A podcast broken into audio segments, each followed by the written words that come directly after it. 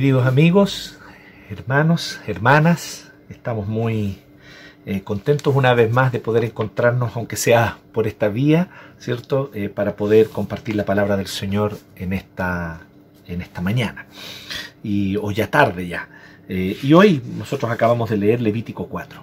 Acabamos de leer Levítico 4. Como decíamos, explorar el Levítico capítulo a capítulo y cada uno de los, de los rituales y sacrificios sin duda alguna podría ser algo muy interesante y sería algo muy edificante, no tengo duda de eso. Sin embargo, eh, debido a que el tiempo nos apremia y hemos querido iniciar ahora esta serie para concluirla en febrero, vamos a estar más bien seleccionando eh, algunas cosas o, instrucciones del Levítico y tratando de entender el sentido, el significado que ellas tienen. Bien, así que mantenga su Biblia abierta allí, en Levítico capítulo 4, el capítulo entero, desde el verso 1 al 35 ya todo el capítulo. Eh, ya fue leído. Aquellos que tal vez están escuchando un podcast en este momento, eh, si quieren pueden ponerle pausa ahora, irse a su aplicación de YouVersion y poner ahí el audio para escuchar Levítico 4, el capítulo completo. Bien, y luego entonces retomar eh, la escucha de este, de este mensaje. pero los que estamos ahora aquí en esta transmisión ya se dio lectura Levítico 4, así que vamos a ir directo a hablar al respecto de el tema que hoy día nos convoca. Y para los jóvenes que están tomando nota, hoy vamos a hablar eh, acerca de cómo Dios provee un medio para los que pecan descuidadamente. Así que vamos a hablar de cómo Dios eh, tiene misericordia de nuestros descuidos. Eso es lo que vamos a hablar el día de hoy, así que si quiere ponerle ahí como título, decir que Dios tiene misericordia de nuestros descuidos. Dios tiene misericordia de nuestros descuidos. Y vamos a ver hoy cuatro cosas eh, muy breves en realidad. Eh, a partir de este, de este capítulo. Son cuatro temas que se levantan en este, en este capítulo. Eh, para los que conocen un poquito más este lenguaje técnico, ¿cierto? De, de, la, de la, preparación de sermones, ¿cierto? lo que se llama la homilética. El, los sermones temáticos muchas veces están eh, muy eh, infravalorados, ¿cierto? O subvalorados, y la verdad es que tienen su valor y a veces nos pueden servir justamente en casos como estos para poder levantar algunos temas, obviamente a partir de la escritura. Lo importante es siempre mantener la fidelidad a la escritura en cualquier tipo de sermón, expositivo, temático, eh, el narrativo, etc. Y hoy entonces, en este, en, en este mensaje, hoy día tal vez más temático, yo quisiera levantar cuatro temas a partir de Levítico 4. Y vamos a tomar nota de ellos siguiendo con nuestra serie, ¿cierto? Santos. Así que, y lo que estamos viendo es esto, es que Dios está llevando a cabo un propósito, un plan. Recordemos cómo esto se encaja dentro de la historia. Recordemos que el Señor eh, nos muestra una maravillosa estructura. Esto es una gran obra, una, una mega obra literaria de Moisés que va del Génesis hasta el Deuteronomio y es lo que se llama la Torá, la ley, así le dicen los judíos, la Torá, se le llama a estos cinco libros. Nosotros escuchamos la palabra ley, Torá, y pensamos, ah, en las instrucciones de lo que se debe o no se debe hacer. No, para los judíos, la Torá es desde el Génesis hasta el Deuteronomio, con todos los relatos también históricos que hay allí entre medio, y con todo, todo aquello que se relata en ese contexto. Eh, nosotros le llamamos a estos cinco libros simplemente cinco libros, una palabra en griego, pentateuco, ¿sí? o cinco rollos. Estos son los cinco, los cinco libros, los, el pentateuco, ¿cierto? Cinco rollos. Y lo que nosotros tenemos acá en Levítico es que ya el Señor muestra cómo él había creado desde el inicio un jardín donde su presencia se manifestaba de manera libre y donde los seres humanos tenían una libertad de comunión plena con Dios y de vida plena y armónica porque no existía el pecado. No había ingresado el pecado a la, a la, a la historia de la creación, a la historia del universo eh, nuestro, digamos, en el que habitamos los seres humanos, por causa justamente de que el ser humano había sido creado bueno y sin pecado vemos entonces como el tentador, ¿cierto? Eh, los tienta la serpiente antigua que es Satanás, tentando al hombre y a la mujer, los hace entonces, o, más bien los incita a pecar, y ellos pecan por su propia y espontánea y libre voluntad. Por lo tanto, este pecado eh, lo que hace literalmente es abrir la puerta hacia la maldición de la caída en toda la creación. La tierra es maldita a causa del pecado y produce cardos y espinas y ahora la tierra es difícil de poder obtener sustento a partir del trabajo. Antes el trabajo era gozoso, simple, sencillo y se obtenía sustento de manera muy tranquila, pero ahora después de la caída es duro y es difícil y hay sudor. Eh, así también vemos que la relación se rompe entre el hombre y la mujer, mostrando no solamente cómo el pecado daña la relación matrimonial, cómo daña la relación entre hombres y mujeres en general, sino también en la sociedad en general. La relación entre, entre seres humanos y seres humanos se ve dañada a causa de enemistades, suspicacias, abusos, opresión, envidia, odio y rencor. Y cómo todo este, este, odio va marcando la historia humana entonces de aquí en adelante. Evidentemente está, eh, eh, todo esto se origina con la perro, el perro de todos los quiebres, nuestro nuestra relación con Dios. Pues bien, eso ya nos relata, ya viene al inicio el Génesis. Vemos luego entonces, un poco más adelante, vemos las consecuencias de esto. La humanidad, Génesis se desarrolla ahí hasta el capítulo 11, hablando de cómo la humanidad se vuelve ambiciosa, mala. Vemos eh, episodios de mucha violencia, al punto que Dios tiene que ejecutar juicio a través del juicio, a través del diluvio, quiero decir, en, en Génesis 6, al 9, en fin. Todo eso lo vemos. Pero llega un punto en el 12 donde Dios decide, voy a traer redención, voy a traer un redentor, voy a traer un rescatador, va a ser un nuevo Adán que va a iniciar una nueva creación. Y para eso voy a preparar a un pueblo de donde vendrá ese nuevo Adán. Es así como Dios escoge a Abraham, ¿cierto? Guía a Isaac, a Jacob y luego a los hijos de Jacob. Ellos terminan viviendo en Egipto para escapar de la hambruna, pero después, al, tiempo después, 400 años después, los vemos que son esclavos en Egipto, sometidos a trabajos forzosos, eh, sus niños son muertos, asesinados por causa de la tiranía. Una característica de la tiranía satánica en la Biblia es la muerte de niños, nunca olvide eso. La muerte de los más inocentes, la muerte de bebés, es un sello de la tiranía diabólica. Esto en toda la escritura, usted lo ve en Faraón, en el Éxodo, usted lo va a ver en Herodes, también en el Nuevo Testamento. Así que tome nota de eso. Donde se promueve muerte de bebés, allí Satanás está actuando tras esos gobiernos y esas leyes. ¿Sí? A buen entendedor, ¿cierto? Pocas palabras. Entonces lo que nosotros vemos es que en este contexto de, de tiranía, de opresión diabólica, nosotros vemos entonces que el Señor decide rescatar a su pueblo y llevarlo a habitar una tierra donde ellos puedan iniciar en, una, en una relación reconciliada con Dios, iniciar una relación reconciliada unos con otros y una relación reconciliada con la tierra. Así que Dios les prepara un territorio y decide llevarlos allá para que ellos puedan de alguna manera dentro de este mundo caído y afectado por el pecado vivir una vida lo más posiblemente cercana a lo que era el Edén, mientras, mientras aguardan la nueva creación, la restauración y el redentor que vendrá.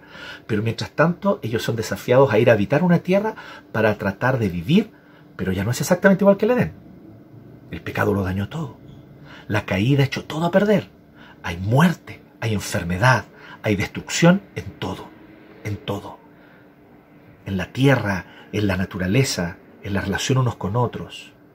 Nuestros cuerpos se enferman y nos enfermamos y nos contagiamos unos a otros. Todo eso es consecuencia de la caída. Pero en este contexto Dios les dice, voy a darles una tierra donde habitar. Si ustedes siguen mis leyes, ustedes tendrán plenitud de vida, la plenitud de vida que se puede tener en un mundo caído, mientras se aguarda la nueva creación, la restauración de todas las cosas. Esa es la invitación amorosa de Dios a este pueblo los saca de Egipto con mano poderosa, los lleva por el desierto, ellos muestran también su propio pecado, rebeldía, ingratitud en el desierto. El Señor entonces revela que ciertamente no solamente es un Dios misericordioso y amoroso, sino santo, justo, que no tolera ni un gramo de pecado frente a su presencia, y por lo tanto vemos que muchos hebreos, después de haber sido libertados de Egipto, mueren a causa de su rebeldía y su pecado, pero gracias a la intercesión de Moisés, Dios entonces dice, voy a habitar con ustedes igual, pero en un tabernáculo y con un sistema de sacerdocio y sacrificios, para que así ustedes puedan acercarse a mí, yo pueda habitar junto con ustedes y también ustedes puedan mantener su campamento, su vida, su vida social, su relación con la tierra, etcétera, lo más limpia posible en un mundo afectado por el pecado. Y eso es el Levítico. Una serie de instrucciones para cómo vivir una vida separada de un mundo totalmente afectado por muerte, enfermedad, pecado, en todos los aspectos y las consecuencias también del pecado. Este es el mundo en el que habitamos. ¿Es posible vivir en santidad en un mundo como este? Levítico nos presenta ese desafío. Ese es el desafío de Levítico, vivir en santidad en un mundo totalmente dañado por el pecado. Y quítate el concepto de santidad de una persona eh, muy moralista, religiosa, perfectirijilla. No es ese el concepto de santidad bíblico. El concepto de santidad bíblico es alguien separado, que ha sido separado por Dios para vivir para Dios. Y por lo tanto es alguien que ama la creación, la cuida, obtiene de ella su sustento, pero también la cuida, porque entiende su responsabilidad como mayordomo de la creación.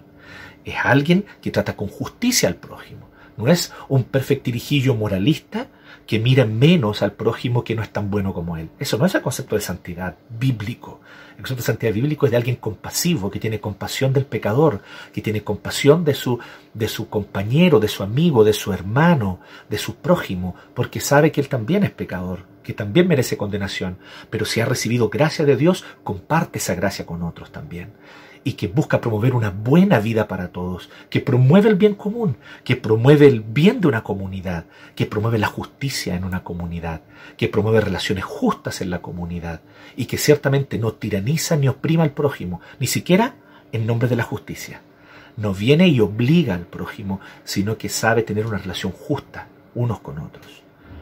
Así que el concepto de santidad bíblico es mucho más profundo que simplemente una persona religiosa y moralista que pasa todo el día orando, que ayuna todo el tiempo y que tiene y que siempre está mirando en menos a los otros que no son tan santos como él. Eso no es un santo, según la Biblia. ¿sí? Un santo es alguien como Jesús, que anduvo entre nosotros, que tuvo compasión de todos, que tuvo misericordia de todas que mostró su gracia y su misericordia en todo aspecto, y que ciertamente era justo, claro, severo con el pecado, nunca adorando la píldora, nunca llamando a lo malo bueno y a lo bueno malo, pero mostrando también que la gracia de Dios es capaz de restaurar y transformar todas las cosas. Eso somos llamados nosotros a hacer a través del Levítico, ser santos en un mundo oscurecido y dañado por el pecado y sus consecuencias. Así que, teniendo esto en cuenta, Levítico 4 nos va a hablar al respecto de esto que nosotros acabamos de decir, ¿no? Que Dios tiene misericordia de nuestros descuidos. Dios tiene misericordia de nuestros descuidos. Y vamos a ver cuatro principios que están aquí en el Levítico 4, podemos levantar otros más, pero al menos cuatro principios.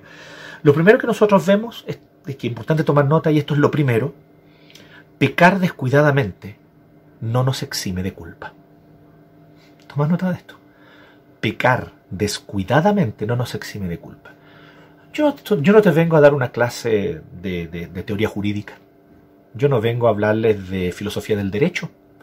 Yo no vengo a hablarles de las bases y, el, fundamento de la justicia o del sistema judicial moderno entiendo que hay muchas cosas valiosas en ese sistema judicial y ciertamente tenemos el privilegio de vivir tiempos privilegiados donde, aunque existe corrupción en todo ámbito, porque el pecado sigue siendo una realidad, sin embargo, tenemos un sistema judicial que permite al acusado defenderse, que presume inocencia y todos principios muy, muy sanos y muy buenos e incluso que de una u otra manera tienen su origen en el propio cristianismo y en la Biblia. Sin embargo, yo no te estoy hablando de teorías jurídicas actuales. Yo te estoy hablando de tu condición delante de Dios. Yo te estoy hablando de tu condición espiritual delante de Dios. Yo te estoy hablando de cómo tu corazón se presenta ante Dios. No te estoy hablando de actos o crímenes que yo cometo y que pueden ser probados en tu tribunal humano. Te estoy hablando del corazón ante Dios. Y a ese nivel, al nivel más profundo, a la raíz de nuestra existencia, Allí, nunca olvides este principio. Pecar descuidadamente no te exime de culpa. Ah, es que yo no sabía que eso era malo. Pecaste igual. Eres culpable delante de Dios. Porque así de implacable es la justicia de Dios. Pero también porque Dios conoce nuestro corazón mejor que nosotros. es muy interesante entender la seriedad del pecado. Y esto es lo que nos muestra. Dice que eh, cuando alguien viole, dice el 2, inadvertidamente cualquier de los mandamientos del Señor e incurre en algo que está prohibido, se procederá de la siguiente manera. Y ahí entonces vienen instrucciones, ustedes se dieron cuenta, para el sacerdote ungido, ya vamos a ver quién es el sacerdote ungido, quiénes son los sacerdotes ungidos, y cuando habla de la asamblea que es culpable, ya vamos a ver también a qué se refiere esa palabrita en el hebreo asamblea, cuando la asamblea es culpable, nos dice el 13. Luego entonces habla respecto de personas que están en eminencia, gobernantes, utiliza aquí la NBI como traducción, que no es una traducción impropia, es una buena traducción, pero tal vez el concepto es alguien que está en eminencia, un poco más amplio. Y cualquier persona común del pueblo está en el 27 en adelante. Pero el punto en todos ellos y el punto en todo este capítulo es el pecar inadvertidamente. Y ahí donde uno dice, pero ¿cómo es posible? Pero si fue sin querer, ¿cómo va a ser culpable? Si fue inadvertidamente, ¿cómo va a ser culpable? Déjame decirte que el pecado es terrible. El pecado extiende sus tentáculos desde el centro de nuestro corazón, que es donde se encuentra. El pecado no está allá afuera, no está en las malas costumbres de la época, no está en la cultura, el pecado no está en, en, todas esos, esos, valores que se nos transmiten mediante la radio, la televisión y esas cosas que contaminan. No, lo que contamina al hombre viene del corazón, lo dice Jesús, literalmente. Entonces, ¿dónde se origina el problema del pecado? Se origina en el corazón humano, en tu corazón, comenzando por el tuyo. Así que la guerra entre el bien y el mal, la batalla entre el bien y el mal, no está allá afuera. La batalla entre el bien y el mal, al contrario de lo que muchos tal vez quisieran pensar en un día como hoy, un día de elecciones, no está en las posiciones políticas o las ideologías políticas enfrentadas o confrontadas. Allí no está la batalla entre el bien y el mal. La batalla entre el bien y el mal no está entre la batalla entre fuerzas globales importantes y poderosas que luchan entre sí. La batalla entre el bien y el mal, ¿sabes dónde está? En tu corazón, allí, la mitad de tu corazón, en el centro de tu corazón, allí está la batalla entre el bien y el mal. Allí se origina la batalla entre el bien y el mal. Y toda otra batalla entre el bien y el mal que se pueda expresar en la sociedad o en la cultura o en los medios de comunicación o en la política o lo que sea, se originó allí, en el corazón tuyo y mío, en el corazón de seres humanos. Y ahí a ese nivel, en el corazón, de allí brota el pecado y el pecado extiende sus tentáculos de maneras muy, muy terribles. Pero hoy nosotros tenemos, tal vez pienso yo, aquí esto es algo tal vez un poco más personal, pero quisiera invitarlos a pensar conmigo esto. Tal vez, tal vez, aunque yo creo que siempre hemos tenido la escritura, siempre hemos tenido la Biblia, evidentemente, para ver eso claramente según la Biblia. Pero hoy día, además de la escritura y de la Biblia, que ya nos hablaba un testimonio muy claro sobre eso, tenemos una pequeña ayuda un poco más moderna para entender esto del, del, pecado que se comete descuidadamente o, o del pecar inadvertidamente y esta pequeña ayuda es una escuela psicológica surgida por allá a fines de los siglos XIX, inicios del XX, que se llama psicoanálisis. ¿Han oído hablar? Sigmund Freud, Carl Jung, ¿cierto? Tal vez ustedes han oído hablar, sin duda alguna, del psicoanálisis. Muy, muy seguro han oído hablar de Sigmund Freud. Y es muy interesante, ¿eh? Es interesante que Sigmund Freud, de hecho, tuvo una formación judía. Tal vez, aunque él mismo era un ateo, se declaraba un ateo, sin embargo, tal vez algo de eso lo influenció. No lo sé, honestamente no tengo tanto conocimiento sobre su biografía. Pero hoy día, como les digo, el testimonio de la escritura es suficiente y siempre ha estado allí. Pero si además yo quisiera sumar algo de nuestra cultura moderna actual, el psicoanálisis ya nos apunta a esto. Piénsalo conmigo. Nos habla del inconsciente. Y nos dice cómo el inconsciente nos mueve a hacer muchas cosas. ¿Y sabes qué es lo que está a la raíz de nuestro inconsciente? Que es lo que está allí en la base. De hecho, eh, muchas veces representado como un iceberg, ¿no? La puntita del iceberg son nuestras decisiones y acciones conscientes. Y toda la base del iceberg hacia abajo, debajo del agua, ese es el inconsciente. Ahí están las verdaderas motivaciones. Ahí están nuestros deseos. Nuestros deseos. Nuestros afectos. Palabrita que no es nueva. Palabrita que dos, tres siglos antes ya la usaban los pastores y teólogos puritanos del siglo XVII, fundamentados en la escritura. Ya le decían a sus congregaciones por allá, por el siglo XVI y XVII, sus afectos los mueven, hermano. Cuiden sus afectos, aprendan a amar a Dios sobre todas las cosas. Porque lo que nos mueve no son nuestras decisiones conscientes, las que siempre nosotros justificamos y racionalizamos, son nuestros afectos. Entonces parece que este día no se le ocurrió a Freud así de la nada, ¿no? Ya habían predicadores bíblicos, escriturales, reformados, fundamentados en la escritura que hablaban de la importancia de los afectos, como Jonathan Edwards en el siglo XVIII en Estados Unidos, uno de los mayores puritanos norteamericanos. Cuando nosotros vemos el tema de nuestros amores y deseos, vemos que muchas veces eso que nosotros llamamos pecar descuidadamente se originó en que nuestros deseos nosotros hemos querido hacer nuestra voluntad en vez de la voluntad de Dios. Ah, es que si me hubiesen dicho, me hubiesen explicado que eso estaba mal, yo no lo habría hecho. Creo que no es tan cierto, mi hermano. Creo que lo habrías hecho igual y habrías encontrado la manera de racionalizarlo. Pero también existe otro problema en eso, como si tu problema fuese simplemente de ignorancia y eso te eximiese de culpa, no te exime de culpa. El hecho de que conscientemente no lo hayas tenido en consideración de manera racional cuando cometiste ese pecado, cuando tomaste esa decisión precipitada, cuando fuiste impulsivo, sin embargo nos deja de negar esta realidad. Esa decisión impulsiva, esa decisión que no pensaste bien, esa decisión que no tomaste en consideración algunas cosas, fueron igual decisiones tuyas que tú tomaste libremente y que fueron tomadas porque tu corazón se inclinó hacia ellas movido por tus deseos. Y esos deseos son no pocas veces deseos idólatras. Por lo tanto, asquerosamente pecaminosos. Porque el pecado más asqueroso en la Biblia no es la inmoralidad sexual, no es el robo, la estafa, que todos esos son gravísimos. Pero ¿sabes cuál es el más asqueroso de todos? Según la Biblia, y de dónde se originan los otros, es amar a otras cosas, relaciones, personas, más que a Dios. Es desear reconocimiento más que desear comunión con Dios. Es desear tener el control y tomar yo mis decisiones en vez de depender de Dios y desear depender de Él.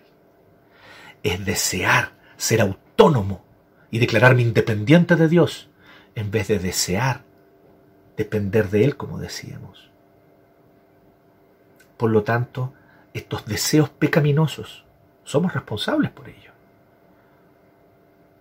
Así que nosotros vemos que nuestro inconsciente revela deseos torcidos. Y esos deseos torcidos somos responsables por ello. Así que lo primero que vemos hay que entregar un animal y derramar sangre y pagar toda una expiación por la culpa. Si usted no sabe de qué es lo que estamos hablando, vuelva al, sermón anterior. Allí hablamos detalladamente sobre lo que significa los sacrificios, lo que significa derramar sangre, lo que significa imponer la mano sobre el animal, que es traspasar la culpa. Todos esos elementos están aquí. Pero ¿ante quién pecó? inadvertidamente, descuidado. Pero si fue inadvertidamente, fue descuidadamente, ¿cómo va a ser culpable? Ok, yo puedo entender los principios jurídicos para un tribunal humano. Pero aquí no estamos hablando de principios jurídicos ante un tribunal humano, aquí estamos hablando de la condición espiritual del corazón ante Dios. Y entonces no hay justificación. No hay justificación. Así que este es el primer principio. Pecar descuidadamente no te exime de culpa. Eres culpable.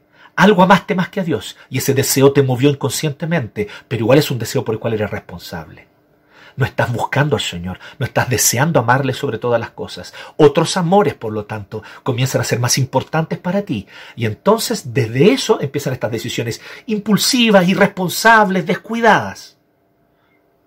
En el área sexual, en tu vida matrimonial, en el cuidado que debes tener hacia tus hijos o que deberías tener. Estos descuidos con relación a tu dinero, a tu nivel de endeudamiento, es que si yo hubiese sabido, no. El problema no es que si hubiese sabido. El problema es que te movió el amor por el estatus que te puede dar el consumo. Reconoce lo mejor y pide perdón. Y así en tantas áreas. Decimos, pero es que fue solo un impulso del momento, no lo pensé bien, fue inadvertido. Eres culpable. Mereces condenación y debe haber derramamiento de sangre. Eso es lo que está diciendo Levítico 4. Por lo tanto, ellos debían entregar un animal igual y la sangre de ese animal debía ser derramada igual. En segundo lugar, nosotros vemos a partir de Levítico 4 que los niveles de responsabilidad son distintos. Vamos a ahondar luego en, el, en este otro que está a la base de esto. Todos somos responsables. Y esto es lo que nosotros tenemos que entender. Creo que Estamos demasiado acostumbrados a pensar en blanco-negro. Estamos demasiado acostumbrados a pensar dicotómicamente. ¿no? Hoy día está, de moda hablar de esto de, no pensar tan binariamente, no, no ser tan binarios. Eh, se, usa con el tema de género, pero también se usa en otros aspectos, ¿no? el tema del, no ser tan binarios. Bueno, en algún sentido, hasta cierto punto, en, los principios bíblicos también nos desafían a eso, a no ser tan dicotómicos. ¿cierto? Eh, y uno de los aspectos es este. ¿Es o no es responsable? Bueno, según la Biblia, y según este capítulo 4, todos somos responsables, pero no todos somos igualmente responsables. Todos responsables. ¿Has pecado? Ah, es que fue descuidadamente. Eres culpable. Pero, según cuál sea tu lugar en la comunidad, eres más responsable. Si Dios te puso como cabeza, eres más responsable. Si tú eres el padre de familia, el esposo del hogar, tú eres cabeza. ¿Eso exime de responsabilidad de los pecados de la esposa o de los hijos? No. Los hijos son responsables por su pecado y han de responder ante Dios por él. Culpables son cuando pecan. La esposa es responsable ante Dios cuando peca y ha de rendir cuentas ante el Señor que es justo para juzgar con justicia. Pero padre, esposo, tú eres cabeza. Tu responsabilidad es mayor. Entonces aquí no se trata de ser o no ser responsable, no se trata de eximir de responsabilidad a nadie, todos responsables por su pecado. Pero aquellos que son cabezas son más responsables. Los niveles de responsabilidad son distintos. Hay algunos de ustedes esposos quejándose del caos en su familia. Pero tú eres el padre de familia. Ese caos, ¿tienes conciencia que lo originaste tú? Entendemos que la palabra cabeza rosh en el hebreo, kefale en el griego, esa palabrita que aparece varias veces hablando del esposo, del padre, es una palabra que tiene un doble significado. Por un lado, autoridad. Ay, nos encanta ese sentido, ¿no? cabeza es autoridad. Pero se nos olvida que también significa origen. Tú eres el origen de lo bueno y de lo malo que ocurre en tu matrimonio y en tu familia. Entonces es fácil quejarse de la esposa, del hijo, de la hija. Difícil es asumir la responsabilidad, sobre todo en estos tiempos donde lo común es eximirnos de responsabilidad, empujarla para allá. Pues bien, los niveles de responsabilidad son distintos. Miren lo que dice, si el que peca es sacerdote ungido, es muy interesante porque, según el mismo Pentateuco, el sacerdote ungido es el sumo sacerdote, que es Aarón, y sus hijos. Ellos son los que son ungidos públicamente y reciben el aceite, que no es aceite de cocina ni aceite de oliva, es aceite, son aceites aromáticos, esos aceites con los que se hacen los perfumes. Así que este aceite aromático caía sobre el sumo sacerdote para ungirlo como sumo sacerdote y también a los hijos de Aarón que ocuparían el cargo de sumo sacerdote una vez que Aarón muriera y desde ese linaje vendrían los distintos sumos sacerdotes. Por tanto, estamos hablando de alguien que tiene una preeminencia. O sea, si ya la casta sacerdotal tiene un, un, deber importante frente a los demás, son los que estudian la ley, que conocen la ley y la transmiten al pueblo. Esa responsabilidad ya estaba dada aquí en el Pentateuco por Moisés. Entonces, entre los sacerdotes, los que aquellos que cumplían la función de sumos sacerdotes, Aarón y su familia ungidos, tendrían aún mayor responsabilidad. Así que lo interesante es que en este caso y en el siguiente, si el que peca negativamente es toda la comunidad de Israel, la asamblea será culpable. Aquí lamentablemente, y es porque es una sutileza del hebreo, pero, pero esto es muy importante, lamentablemente la NBI tal vez no tuvo la mejor traducción. Recordemos, aquí no se trata de, condenar eh, traducciones, es una discusión a mi modo de ver eh, infértil. La verdad es que toda traducción tiene cosas negativas y cosas, y cosas positivas. grandes cosas son positivas, la gran mayoría. Y algunas tienen algunos reparos. Aquí hay un reparo. Lamentablemente no se dieron cuenta los traductores que aquí la palabra que se traduce por asamblea es una palabra específica del hebreo. No es la palabra para designar a todo el pueblo de Israel. Es una palabra para designar a los ancianos de Israel, a los líderes, a la asamblea de ancianos. Y por eso incluso después dice, los ancianos tendrán que imponer las manos sobre la cabeza del animal para entregarlo como sacrificio. Entonces, si el que peca el sacerdote, primero que todo ya vemos, tiene que responder. Aquí no hay sacerdotes que no pecan. Aquí no hay nadie por sobre la gracia. ¿Qué, qué, qué pecado grave es ese?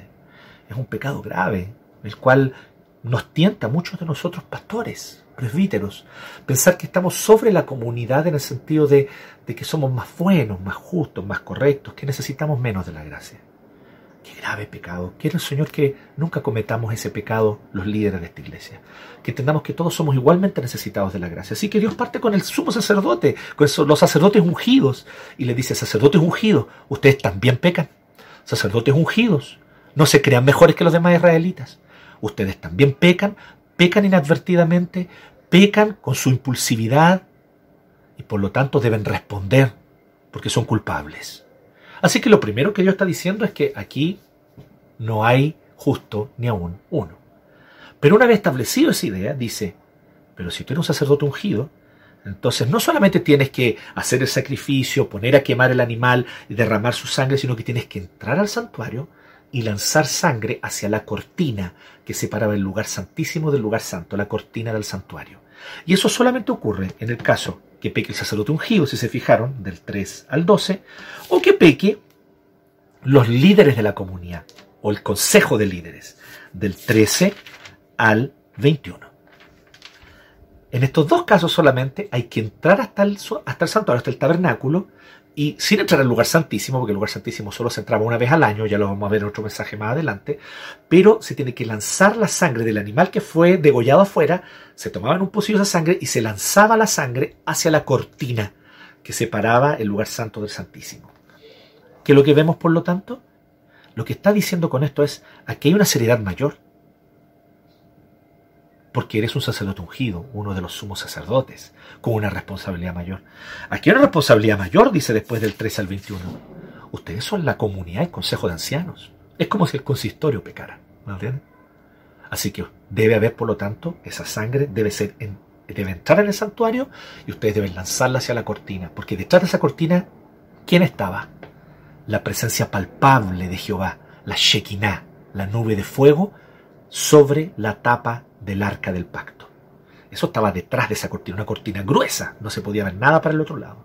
Pero detrás de esa cortina estaba el arca del pacto, la presencia misma de Jehová. Entonces la idea es, desde la presencia del Señor, puede salir fuego, ese mismo fuego que mató a tantos israelitas que pecaron en el desierto. Podría salir fuego y consumir a los líderes de Israel o consumir al sumo sacerdote. Así que derramen sangre en esa cortina para que esa sangre esté como testimonio de que hubo expiación, de que alguien pagó el precio, que hubo un animal inocente que pagó el precio. Por lo tanto, aquí hay un segundo principio que nosotros vemos. Los niveles de responsabilidad son distintos. Porque después, cuando habla de alguien simplemente importante entre el pueblo, o cuando habla de alguien común del pueblo, no dice que esa sangre tenga que ser llevada hasta dentro del santuario y lanzada sobre la cortina. En esos casos no dice. Igual hay derramamiento de sangre, igual hay sacrificio, igual hay culpa. Vuelvo a decir, no seamos dicotómicos. Todos igualmente responsables y cada uno debe responder por su propio pecado. Sin embargo, hay niveles de responsabilidad distintos. Y hay un mayor nivel de responsabilidad en quienes son cabeza. Rosh es la palabra hebrea. Los sacerdotes ungidos y el consejo de líderes, el consejo de ancianos. Así que hay mayor responsabilidad de quienes ejercen el liderazgo. En tercer lugar, nosotros vemos que el pecado también tiene una dimensión comunitaria. Y esto lo vemos justamente en este caso del Consejo de Ancianos. Porque dice así, porque evidentemente la palabra allí apunta a algo comunitario. Si la que pecan advertidamente es esta asamblea, este consejo, si los que pecan advertidamente son un grupo de personas, una comunidad, entonces toda la asamblea será culpable de haber hecho algo que los mandamientos del Señor prohíben.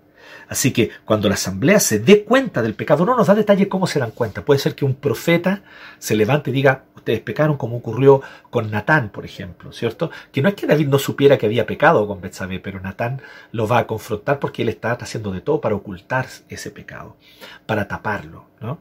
Pero aquí lo interesante es que eh, eh, el punto es que hay una responsabilidad comunitaria por el pecado sin duda alguno de los grandes tesoros del protestantismo y de la reforma protestante fue rescatar la responsabilidad individual de cada uno ante Dios por su pecado y de cada uno también de presentarse ante Dios y creer en Él y depositar su fe en Cristo para salvación. es uno de los grandes tesoros que el protestantismo rescató de la escritura, de los principios bíblicos. Y eso nunca hay que abandonarlo. Ciertamente las responsabilidades son personales. Ciertamente la salvación es personal. Y ciertamente las responsabilidades personales son claras en la Biblia delante de Dios. Pero sin negar las responsabilidades personales, más bien todo lo contrario, reafirmándolas, también la Biblia nos da cuenta de las responsabilidades comunitarias. Hoy día que en este mundo ideológico político está contrapuesto la responsabilidad individual contra la responsabilidad social, ¿cierto? Y es como, no, es que la responsabilidad social es lo que importa y somos responsables por los desvalidos, por los pobres, para hacer justicia. Y por otro lado está aquellos que solo la responsabilidad individual. No, cada uno es responsable individualmente nomás, el que, el el que rascarse con sus propias uñas y salir adelante. Y están opuestas estas dos cosas. En la Biblia no están opuestas. Ambas cosas son planteadas abiertamente como verdades claras. La responsabilidad personal y la responsabilidad comunitaria. Y sí, querido hermano ultraliberal o libertario, según la escritura, existen los pecados comunitarios. Existen los pecados sociales. Existen los pecados que cometemos como comunidad. Este tercer principio no hay que olvidarlo. El pecado también tiene, no es que solamente, que ciertamente y de manera principal tiene una dimensión personal, pero junto con eso también tiene una dimensión comunitaria. Y es tal así, y aquí vemos lo interesante, que quienes tienen que presentar entonces el sacrificio y pedir perdón, los ancianos, que aquí la palabra ancianos parecido con nuestra palabra presbíteros, que de hecho literalmente en el griego eso significa presbítero, significa anciano en el griego, como nuestros presbíteros en la iglesia local, son responsables por la iglesia. Qué tremendo esto. Ellos tienen que presentar, por lo tanto, la ofrenda, el animal en sacrificio. Así que los ancianos gobernantes, en este caso obviamente era una comunidad teocrática, por así decirlo, ¿no? donde a través de los sacerdotes y de la ley que los sacerdotes enseñaban, se gobernaba a las doce tribus de Israel. Pero lo interesante es que en este contexto estos ancianos son guías tanto espirituales como también son quienes eh, deciden el juicio y la justicia y son quienes deciden entre los tribunales. Cuando se acusaba a alguien, ellos escuchaban, al acusado, ¿cierto? Escuchaban eh, a, aquellos que, que estaban presentando la acusación y ejercían justicia ellos también eran los que ayudaban a decidir cuestiones de terreno, de herencias. Así que los ancianos eran, eran como un tribunal, pero también se sentaban a la puerta de las ciudades para decidir qué es lo que se iba a hacer con respecto a la ciudad, a dónde se podían invertir ciertos, ciertos recursos para el beneficio de la comunidad. Eh, se tomaban decisiones con respecto de qué hora, qué hora los comercios podían estar abiertos. Entonces, es una mezcla entre un poder espiritual, un poder ejecutivo, un poder judicial, y eso era el, consejo de ancianos. ¿sí? Y en ese sentido las comunidades israelíes eran muy libres, porque no tenían a un rey, un monarca que desde arriba ejercía todos los poderes del Estado hacia abajo, sino que eran comunidades donde cada comunidad tenía consejos de ancianos que decidían en comunidad. ¿Qué es lo interesante en este contexto? Que ellos son responsables, ellos tienen que llevar el sacrificio. Entonces hay una responsabilidad comunitaria y ellos tienen que llevar este sacrificio. Pero el pecado también tiene una dimensión comunitaria. Creo que hemos olvidado eso a veces, claro, por, temor a parecer que vamos a terminar como diciendo una idea que es de una filosofía eh, política eh, eh, que tiene base y fundamento ateo, materialista, como es el caso del marxismo, ¿no? que, que, que sobreenfatiza eh, eh, la responsabilidad comunitaria, negando casi toda responsabilidad individual, diciendo que en el fondo los oprimidos, porque son oprimidos, pecan. y no son responsables por su pecado. Eh, lamentablemente esa visión marxista, anticristiana por lo tanto, eh, ha contaminado a muchos y, a muchos los tiene pensando así, que, que, en realidad las personas no son responsables, el delincuente no es responsable, el criminal no es responsable, ¿cierto? Eh, y, el, subversivo violento no es, no es responsable porque yo soy rebelde porque el mundo me hizo así. Bueno, esa idea lamentablemente, claro, ha, ha empapado nuestra, nuestra cultura actual. Entonces algunos cristianos dicen, ah, no, rechazan cualquier idea de una, de, una responsabilidad comunitaria. Pero no es así según la escritura. No es así según el Levítico, no es así según los principios bíblicos. Y esto, si solo apareciera en Levítico 4, te creo, pero aparece tantas veces en la Biblia, aparece tantas veces en los profetas. las responsabilidades comunitarias, la responsabilidad social por el pecado. Aparece tantas veces Isaías, Amós, Miqueas. En el Nuevo Testamento Santiago y el mismo Jesús, en más de algunos de sus discursos de los evangelios, responsabilizó a, responsabilizó a comunidades. Habló de la responsabilidad de ciudades enteras, no solamente individuos. Las responsabilidades comunitarias también existen y deben ser reconocidas. El pecado también tiene una dimensión comunitaria. Así que también aquí nosotros vemos este tercer principio que es bíblico, que es escritural. Existe la responsabilidad comunitaria. Existe la responsabilidad de descuidar al prójimo. Existe la responsabilidad de no cuidar al prójimo desvalido, de no cuidar al huérfano, de no cuidar a la viuda. Hablemos sobre, solo como un ejemplo, del descuido al huérfano. Cuando nosotros, antes de este periodo de pandemia y estaba todavía la libertad, esperamos que pronto podamos volver, eh, eh, de ir a la cárcel como agentes pastorales a visitar a los hermanos de la cárcel. Y allí íbamos con algunos hermanos de nuestra iglesia. Y ellos pueden dar testimonio de esto también. Y nos sentábamos en la rueda ahí, en el patio de la cárcel, de la cárcel más peligrosa de Chile, Colina 2, tomándonos un mate. Y empezábamos a, a preguntar, entrábamos en confianza. De cada 10, 7, 8 de los presos habían sido del Sename habían pasado por una institución del Sename, algunos desde muy temprana edad, un año, dos años, ya en el Sename con dos, tres años de edad.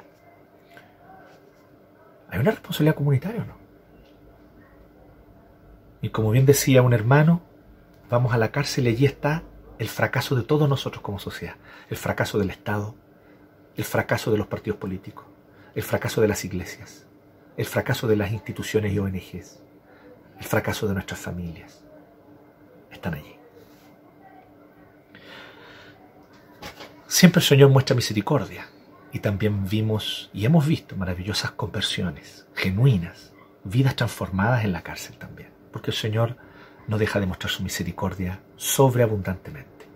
Pero pensemos en nuestras responsabilidades. Pensemos que también tenemos responsabilidad comunitaria. Pensemos que hoy eso también debe ser reconocido por cada uno de nosotros. Así que creo que también Levítico 4 claramente nos apunta en ese sentido. Finalmente, tal vez algo muy obvio, como ya lo dije, incluso lo mencioné, pero que no hay que dejar de destacarlo. Lo dejo para el final, no porque sea lo menos importante. Es muy importante. Tal vez podríamos haberlo dicho primero, pero no hay que dejar de olvidar esto. Todo tipo de personas tienen su responsabilidad personal. Y esto como que contrasta con lo que acabo de decir. Pero en realidad no es que contraste en un sentido de tensión o oposición, se complementa. Hay responsabilidad comunitaria y social por el pecado. Pero todo tipo de personas, todo tipo de personas tienen su responsabilidad personal.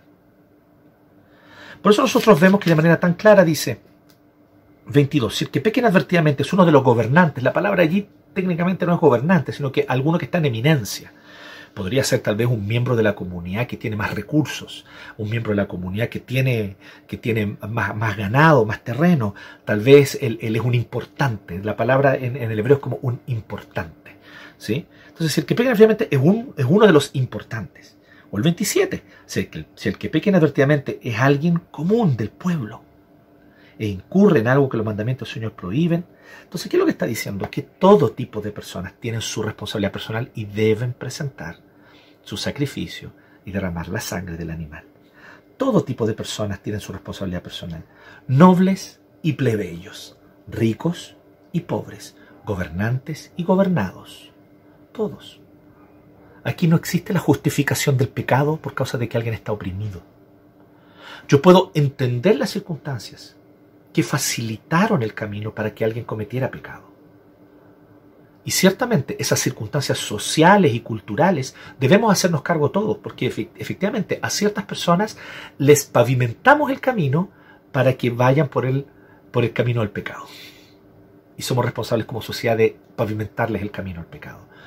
Pero en última instancia sigue siendo la responsabilidad personal de cada uno de ellos si peca o no. Porque no todo hijo de un abusador es abusador cuando grande. Eso usted lo puede comprobar. No todo hijo de alcohólico termina siendo alcohólico. No todo hijo de un hombre golpeador termina siendo un marido golpeador. Muchos incluso todo lo contrario. No todo hijo de un delincuente termina en la delincuencia.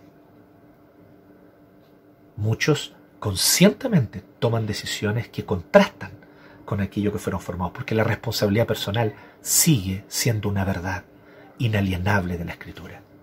Aquí no existe una clase oprimida a la cual se le tenga que justificar todos sus pecados, porque pobrecitos están oprimidos. Es más, llegar con ese mensaje a ellos no es tratarlos, como seres humanos. ¿Quieres tratar con dignidad al desvalido? ¿Quieres tratar con dignidad al oprimido? Trátalo como persona responsable.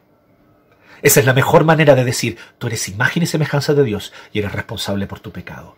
Y no, no voy a justificar al sistema, echarle la culpa al sistema neoliberal. No le voy a echar la culpa a la clase política. No, no le voy a echar la culpa a la concertación. No le voy a echar la culpa a ningún otro factor. Vengo aquí a decirte que tú eres responsable por tu pecado, que tú pudiste haber tomado una decisión distinta, pero tomaste la decisión de pecar contra el Señor, de pecar contra tu prójimo. Eres responsable y tienes culpa. Pero te digo algo, si hoy delante del Señor te dueles por tu pecado y te arrepientes delante de Él, hallarás misericordia y hay gracia para ti, hay perdón y nueva vida, porque el Señor derrama su gracia sobreabundantemente donde el pecado ha abundado. Y en tu corazón ha abundado el pecado, en tu vida ha abundado el pecado. Ese mensaje dignifica a la persona, dignifica al huérfano, a la viuda, al pobre, al extranjero. No lo justifico por lo que ha hecho mal. Le muestro claramente que ha pecado y le muestro claramente que es imagen y semejanza de Dios, y le muestro claramente que también hay perdón, hay gracia y hay misericordia. Esto es escritura. Este es el mensaje revelado del Señor, y esto es lo que no tenemos que perder de vista. Por lo tanto, no olvidemos esto, todo tipo de personas tienen su responsabilidad personal. Todo tipo de personas. Así que con estos cuatro principios en mente, ¿qué es lo que nosotros podemos, por lo tanto, decir de el Levítico 4. Repasando. Primero, pecar descuidadamente no nos exime de culpa. No olvides eso. Pecar descuidadamente no nos exime de culpa. Delante de Dios, no. En segundo lugar, los niveles de responsabilidad son distintos. Los que son cabeza son más responsables. En tercer lugar, el pecado también tiene una dimensión comunitaria. Y en cuarto lugar, todo tipo de personas tienen su innegable e inalienable responsabilidad personal. Todo tipo de personas tienen su responsabilidad personal. Este es el cuarto principio. A partir de esos cuatro principios, comenzamos a entender más claramente en qué mundo vivimos y quiénes somos. Valoramos y todos tenemos que valorar la idealización y el soñar con un mundo distinto. Y debemos hacerlo. Pero tenemos que recordar que el mundo no será distinto a partir del esfuerzo humano, ni de las organizaciones humanas, ni a partir de ningún tipo de, de, mancomunación que hacemos. No, todos nosotros unámonos y, y vamos a lograr un futuro mejor. El ser humano es pecador. Nuestro pecado traspasa toda la realidad y nuestro pecado lo contamina todo. Levítico nos empieza a mostrar que el pecado es más terrible de lo que creíamos. Que el pecado está allí en nuestras motivaciones inconscientes que el pecado está allí en nuestros deseos inconscientes y que somos responsables por él. Y por lo tanto, nos muestra cuán maravilloso es nuestro Salvador, quien derrama su sangre personalmente. Mejor que un cordero, mejor que un novillo, porque es una vez y para siempre. Su sangre fue derramada una vez y para siempre. Y él sabía exactamente por quiénes estaba muriendo. Y no estaba muriendo por los mejores. No, él no estaba muriendo por las personas de corazón noble y de buenas intenciones. Él no estaba muriendo por los puros, los buenos, los justos. Él estaba muriendo por pecadoras y pecadores, transgresoras y transgresores de todo tipo, que hemos pecado contra Él, que hemos sido rebeldes en todo aspecto, por personas que viven vidas que no merecen tal vez ser miradas con compasión, pero Dios quiso tener misericordia. Por nosotros murió, por ti, mi hermana, por ti, mi hermano, por mí. Él derramó su sangre para nuestra salvación. Lo hizo voluntariamente, lo hizo sin que nadie lo obligara. Y ahí está el maravilloso mensaje de la cruz, como hemos dicho otras veces. La cruz nos muestra la gravedad de nuestro pecado. Yo soy tan pecador que no bastaba un cordero, un novillo, ni siquiera una persona buena, con buenas intenciones. Tenía que morir el perfecto Hijo de Dios para pagar mi deuda. Así de pecador soy, y eso me lo muestra la cruz. Pero también la cruz me muestra cuán amado soy, porque el Hijo de Dios voluntariamente fue a esa cruz por mí. Nadie lo obligó, Él quiso hacerlo, porque Él me amó con amor eterno. ¿Te ha amado así también el Señor? ¿Crees tú en esto? Entrégate a Él de corazón. Hay gracia para todo el que ha pecado. Hay gracia para ti y para mí.